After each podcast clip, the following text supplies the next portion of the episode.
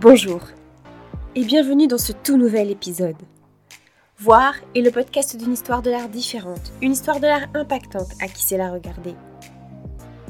Parce que l'art est une rencontre. Apprenons à regarder l'art qui nous entoure car celui-ci a tant à nous apporter dans nos vies. Alors si vous le voulez bien, entrez dans la danse et entonnons le pas pour sculpter nos pensées, donner une couleur à nos émotions et pour modeler notre vie. Ensemble, écrivons notre propre histoire de l'art.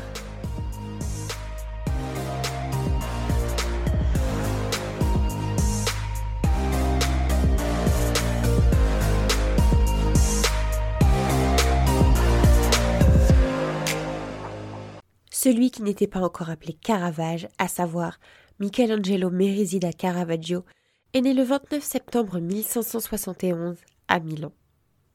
C'est à cette date que nous célébrons l'archange Michel, d'où lui vient son prénom.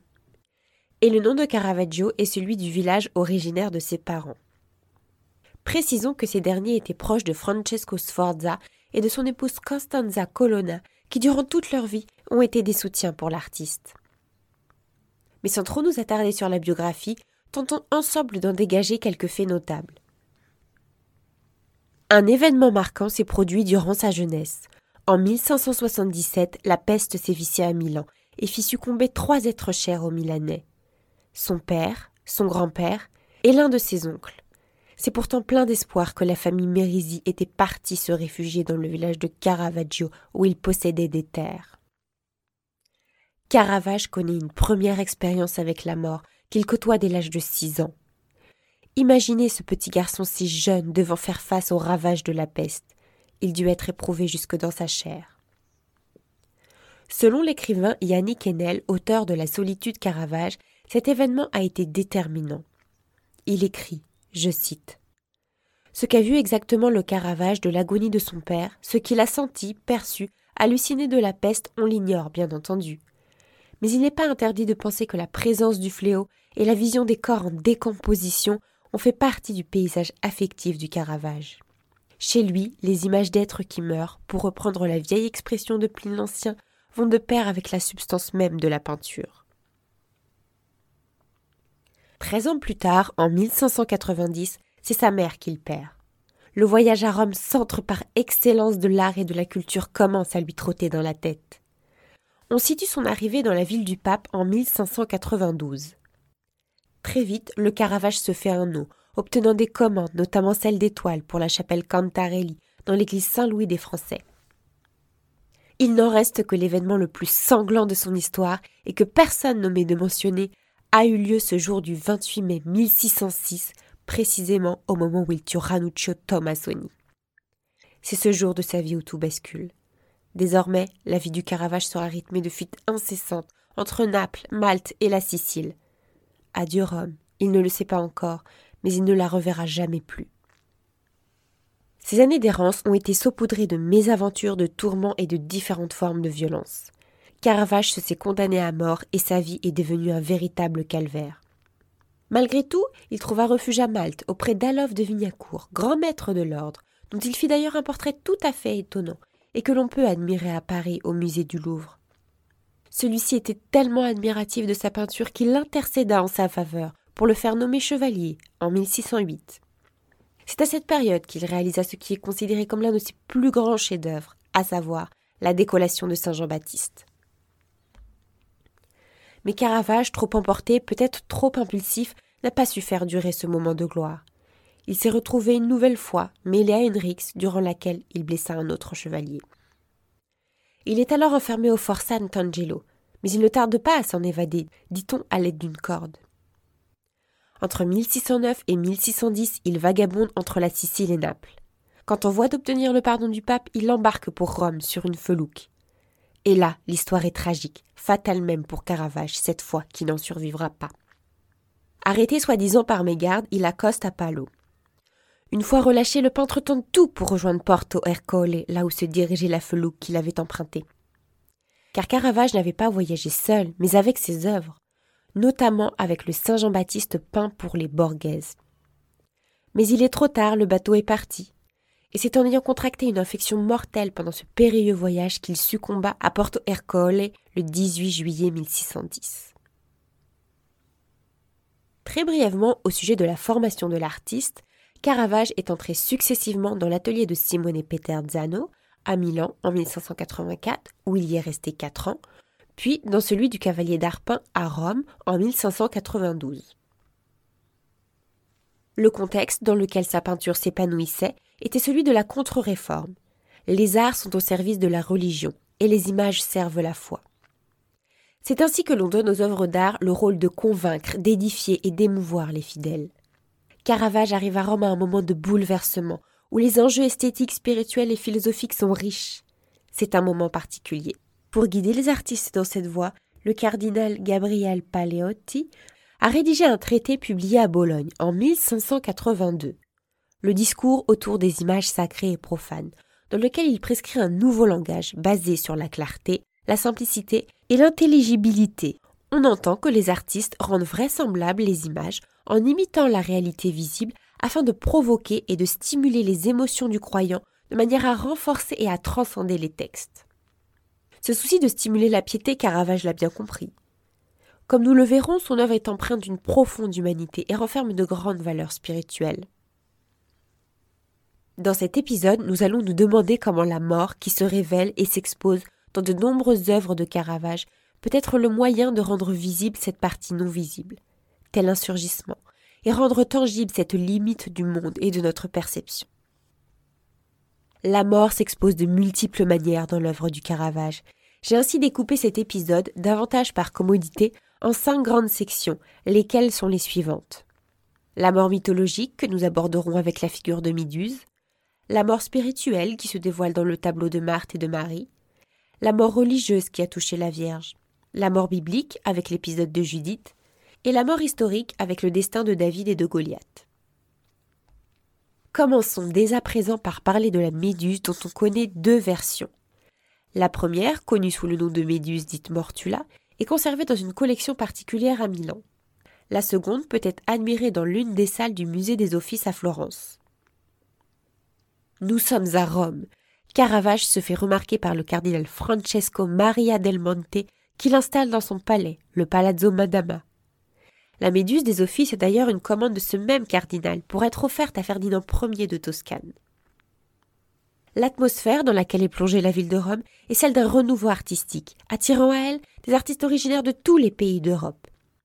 Ces derniers sont venus avec un objectif bien précis étudier l'art de l'Antiquité classique et de la haute Renaissance, en particulier les œuvres de Michel-Ange, de Raphaël et de Léonard de Vinci. C'est dans une confrontation avec Léonard que Caravage se lance éperdument dans la réalisation hurlante de la Méduse, un sujet tiré des Métamorphoses d'Ovide. Giorgio Vasari, l'auteur des vies des meilleurs peintres, sculpteurs et architectes, nous apprend que Léonard avait lui-même réalisé sur un bouclier une tête de Méduse. Malheureusement pour nous, aujourd'hui perdue. Caravage entend ainsi défier ce grand artiste de la Renaissance. Méduse était surtout connue pour son regard, celui qui pétrifie quiconque le croisera. De fait, elle était souvent représentée sur les armures et les boucliers afin de terrifier l'ennemi.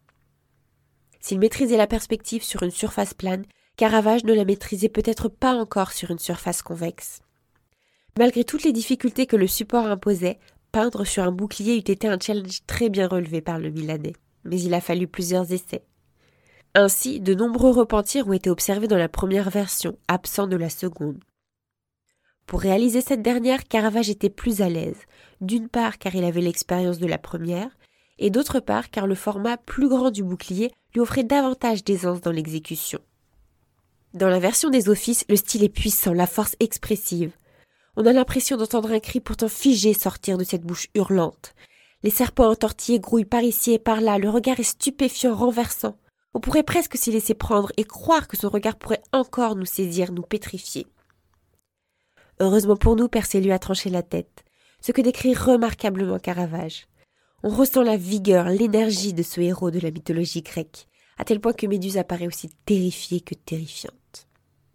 Aussi, la grande force du Caravage est de représenter un double état de mort et de vie.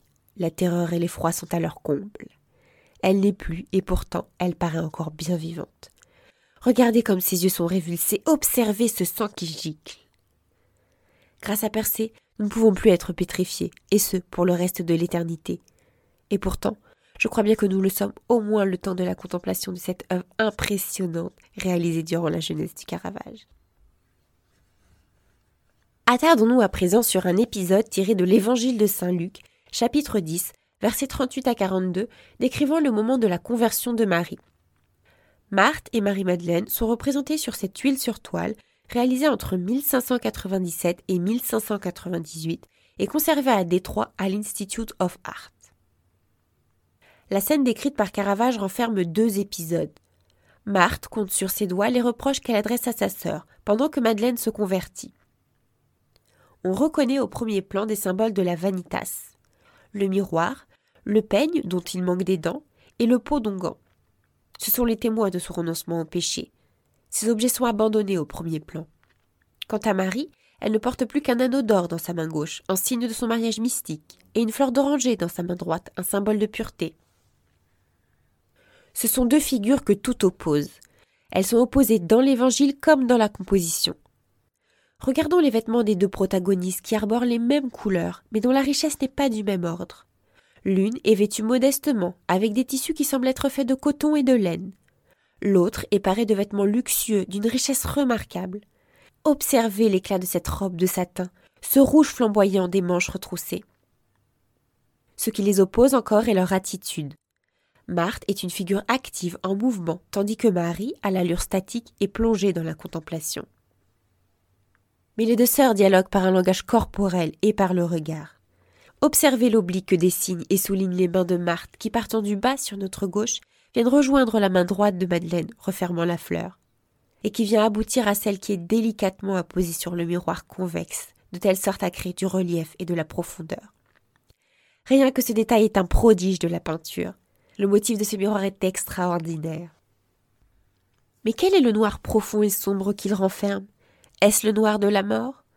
Ce noir est-il le reflet de la vie passée désormais révolue de Marie? Ce miroir contiendrait-il encore le souvenir de ses péchés, comme s'ils y étaient contenus, peut-être cachés, tels dans les abysses? Madeleine, qui est là, baignée par la lumière du salut, est désormais éclairée, repentie donc sauvée. La conversion semble s'être matérialisée dans cet extraordinaire carré blanc qui étonne. Il semble comme surgir de l'obscurité pour nous aussi nous éclairer. C'est en quelque sorte une mort spirituelle, et la mort donne lieu à une renaissance. Marie quitte sa vie passée pour embrasser une vie nouvelle, unie au Christ, comme le souligne cette fleur d'oranger. Tout est dit dans le détail du miroir, cette blancheur qui sort du noir, c'est cette lumière que nous sommes nous aussi invités à rejoindre. Et son regard, que dire de son regard d'une telle intensité? Elle seule ressent au plus profond de son être cette extase intérieure synonyme de changement. C'est ce moment clé que représente Caravage, celui du basculement, ce moment de la vie de Madeleine où tout devient clair. Ce sujet, et la façon dont Caravage s'en empare, correspond parfaitement au précepte de la contre-réforme. Les arts visuels sont destinés à émouvoir le spectateur, pour le convaincre des mystères de la foi. En voyant cette Madeleine dont la conversion prend vie, prend corps, s'anime sous nos yeux et face au coup de pinceau du Caravage, nous ne pouvons que vouloir nous identifier à elle, suivre son chemin. Nous souhaitons nous aussi connaître cette pleine lumière. Cette peinture éclairante aux forts accents lumineux nous touche, nous emporte, nous émeut et nous appelle à vivre avec piété. Caravage, en peignant ce moment clé de l'histoire, démontre et incarne sa compréhension du sacré. Un autre de ces tableaux témoigne de sa spiritualité religieuse. Il s'agit de la mort de la Vierge conservée à Paris au musée du Louvre et qui a été commandée en 1601 par les de l'église de Santa Maria della Scala in Traverse de Rome, mais achevée cinq ans plus tard, en 1605-1606. Un tableau refusé pour des raisons de bienséance, mais qui trouva néanmoins acquéreur auprès du duc de Mantoue sur les conseils de Rubens. Rome était un spectacle de la mort. Une rue à l'extrémité du pont Saint-Ange avait été investie comme lieu où se déroulaient des exécutions. Ouvert au public, peintres et sculpteurs ne manquaient pas l'occasion de s'y aventurer, d'autant qu'ils pouvaient y obtenir les meilleures places. Caravage, dont les compositions naissent de l'observation du réel, ne pouvait être que fasciné par ces lieux pourtant morbides. On pense d'ailleurs que le peintre était présent lors de la célèbre exécution de Béatrice Cenci, une jeune noble condamnée pour le meurtre de son père et qui s'est tenue le 11 septembre 1599. La manière dont Mérisy s'empare du sujet est indubitablement issue de ses observations du réel. Comme le montre la Vierge, le visage bouffi, le teint cadavérique, les cheveux défaits et le ventre gonflé. Observez aussi la position de ses mains. L'une flotte dans le vide tandis que l'autre est négligemment relâchée sur son ventre. Et quel est ce lit sur lequel elle repose, si l'on peut parler d'un lit dont nous ne voyons qu'une simple planche de bois? Nous devrions plutôt parler d'une civière sur laquelle elle semble avoir été transportée à la hâte, et qui plus est est trop courte pour soutenir son corps, dont les pieds dépassent et apparaissent de manière brutale sous nos yeux. Pour certains, ce tableau a été insoutenable à la vue. Refusé par l'Église, comme nous l'avons déjà dit. La Vierge ne s'est pas endormie délicatement comme elle le ferait dans une dormition. Il n'y a rien d'un sommeil céleste. C'est avant tout un corps qui n'est plus, sans vie, sans force, sans énergie, comme le montre cette main toute pendante, de même que ses pieds, qui en plus d'être nus flottent dans le vide, et sont sales. Nul ange ne vient manifester la présence céleste. Seule une discrète auréole vient indiquer au spectateur qu'il s'agit de la Vierge et révèle ainsi le caractère sacré de la scène. La mort nous est jetée en pleine face, de manière brute, crue et réaliste, sans idéalisation. Elle n'en est pour autant pas ordinaire. Est-ce, comme l'ont laissé croire les rumeurs de l'époque, là je cite Mancini, en raison de quelques sales prostituées des jardins qu'il avait aimées, lascives et sans dignité est-ce bien comme on le dit car une femme noyée dans le Tibre a servi de modèle au peintre pour transformer cette scène divine en une scène populaire? La question reste ouverte. Néanmoins, tout est fait pour traduire la mort de la Vierge en un spectacle. La construction du tableau avec le rideau contribue à la dramatisation de la scène. Nous sommes dans ce théâtre de la mort qu'a observé attentivement Caravage. Tous les regards sont tournés vers la Vierge, dont la robe rouge, doit-on rappeler que c'est la couleur du sang, fait écho au grand rideau rouge occupant presque un tiers du tableau. La couleur rouge est ici prédominante. Ce rideau somptueux est-il le symbole de l'Assomption? Cela ne pourrait-il pas être, de la part de l'artiste, une manière subtile de figurer l'élévation future, l'âme de Marie qui s'élève? Dont le corps entièrement baigné de lumière obscurcit les alentours où se trouvent les apôtres. Elle seule est exposée à une lumière aussi intense. Caravage ne cache pas la douleur de la mort et la tristesse engendrée par celle-ci.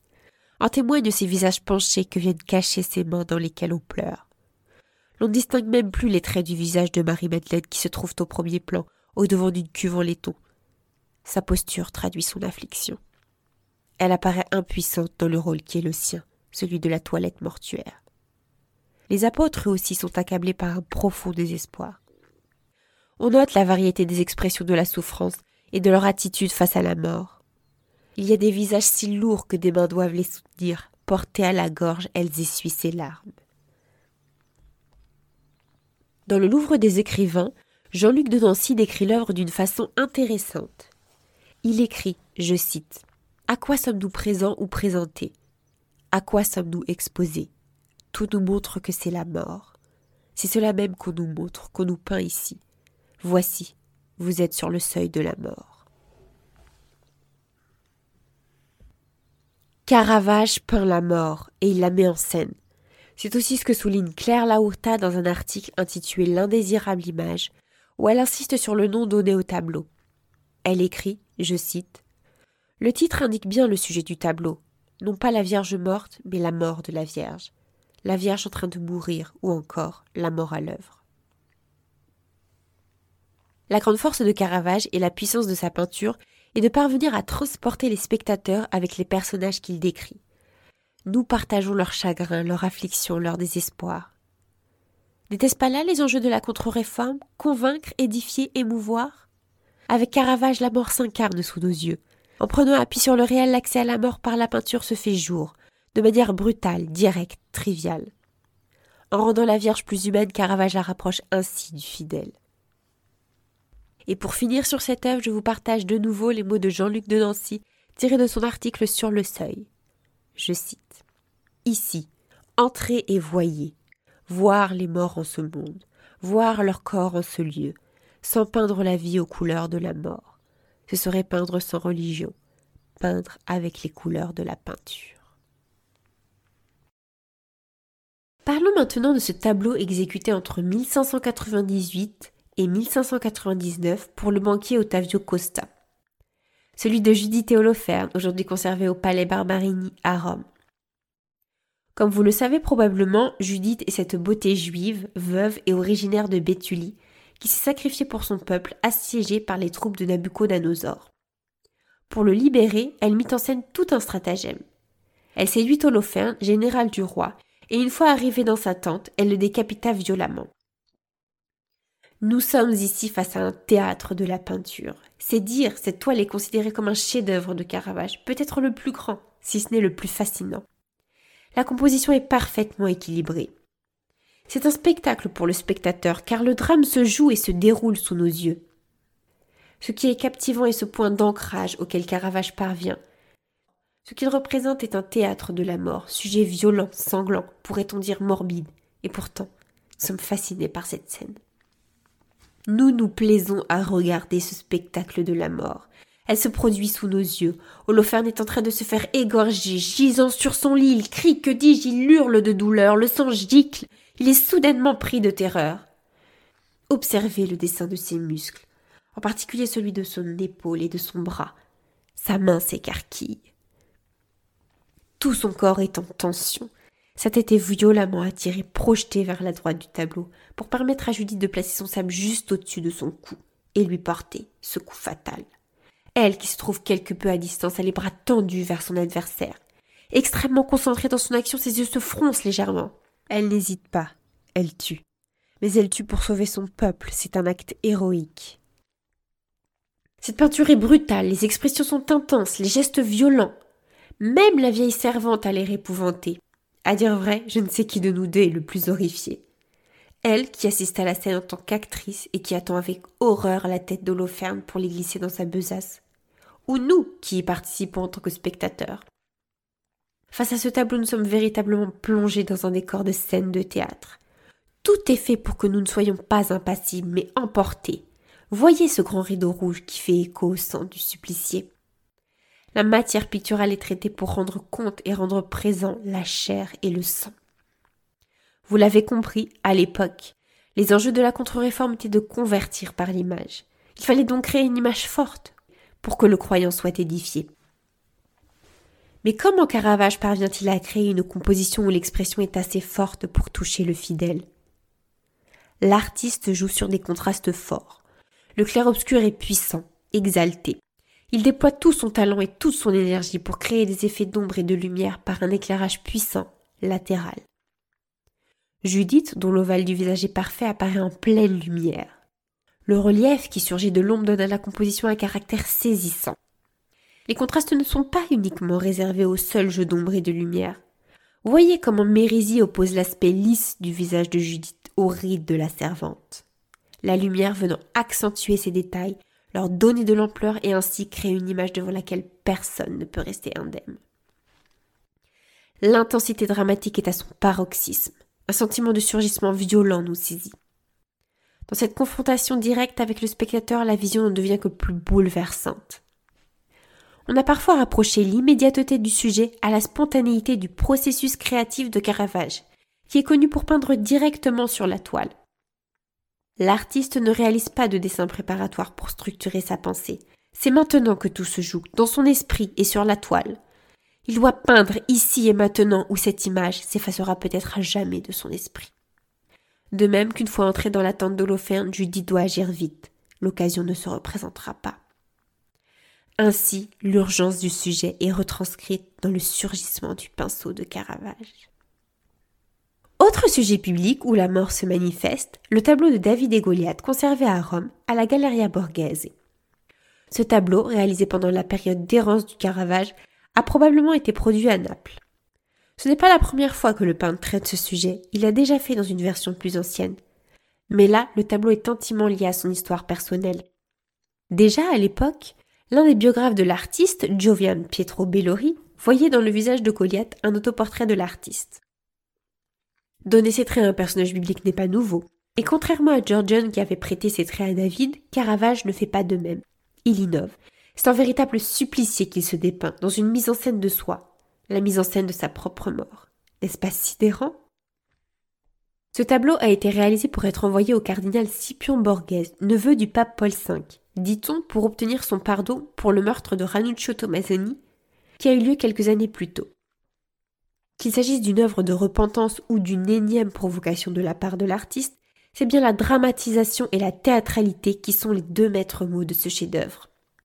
Caravage excelle dans la maîtrise du clair-obscur, en créant de brutales oppositions d'ombre et de lumière. Sur un fond noir, les visages sont écrits avec une grande expressivité. Observez comment le front de Goliath est ridé, sa bouche grande ouverte, son regard agonisant. L'œuvre est aussi puissante que tragique. Il n'y a aucun signe de triomphe de la part de David qui a plutôt l'air de prendre en pitié le pécheur qu'il retient par les cheveux, mais presque compatissant à sa perte. La tête encore toute dégoulinante de sang est maintenue par un bras ferme, en tension, comme l'étaient ceux de la Judith décapitant ferme. Mais là, cette tête coupée ne repose sur aucun lit, aucune table. Elle nous est présentée violemment, suspendue en l'air. C'est ce moment décrit dans la Bible où David s'introduit dans la tente de Saoul. D'ailleurs, si vous observez bien, vous distinguerez dans la partie supérieure de la toile les tentures de part et d'autre du visage de David. Sur l'épée sont gravées cinq lettres H, A, S, O, S, reconnues comme l'abréviation d'une expression latine Humilitas Occidit Superbiam dont la transcription en français L'humilité tue l'orgueil. En outre, ce tableau témoigne de la dernière manière de Caravage. Quels sont les moyens plastiques mis en jeu pour parvenir à une vision si brutale tant par le sujet que dans la forme? Si vous observez bien, vous verrez que la peinture devient plus apparente, notamment dans les plis blancs du drapé. Il n'y a presque plus de couleurs, la palette est sombre. Souvenez-vous les grands effets de rouge que l'on a vus dans La mort de la Vierge ou dans le tableau de Judith et d'Holoferne. Ils ont été supprimés par Caravage qui a concentré son attention sur un unique jeu de valeurs, avec un traitement dans le monochrome des carnations, des teintes d'ocre et des tonalités sombres. Après avoir brassé avec vous quelques œuvres témoignant de ce théâtre de la mort, si bien décrit par le peintre, il est temps de se demander quel est votre rapport à la mort. Voyez-vous les œuvres de Caravage comme un moyen de méditer sur cette fin qui nous attend et que nous côtoyons tous au cours de notre vie? En avez-vous peur? Dans sa biographie du Caravage, Bellori nous révèle que, je cite, la peur le chassait de lieu en lieu. Il avait réellement conscience de la mort qu'il redoutait, celle-ci pouvant frapper à sa porte à chaque instant ou surgir au coin d'une rue. Caravage connut une mort, peut-on dire, en clair-obscur. La clarté du pardon pontifical qui s'annonçait et qui était à portée de main, et l'obscurité dont s'est imprégnées les circonstances mystérieuses de sa mort. Nous avons tous des zones d'ombre et des zones de lumière, la part d'ombre de Caravage a été mise en avant pour faire de lui un peintre maudit. J'espère que ce podcast vous aura montré que la part de lumière du Caravage est encore bien plus grande. En témoigne de ces œuvres manifestes que nous avons l'immense bonheur de conserver dans nos musées et églises. Et vous Quelles sont vos parts d'ombre et de lumière? Je vous invite à mettre un coup de projecteur sur ce qui fait votre lumière, mais sans occulter les autres dons qui aussi nous caractérisent et qui font partie de notre être. Utilisez plutôt votre lumière pour éclairer votre entourage et vous révéler sous votre meilleur jour. Laissez jaillir cet éclat qui sommeille en vous, pour ne rien regretter le jour de notre mort. Nous partageons tous ceci, une vie, une mort. À nous de faire en sorte qu'elle soit la plus lumineuse pour nous, pour les autres et pour ceux qui nous succéderont. Ensemble, écrivons notre propre histoire de l'art. Je vous remercie de votre écoute et vous dis à bientôt pour le prochain épisode.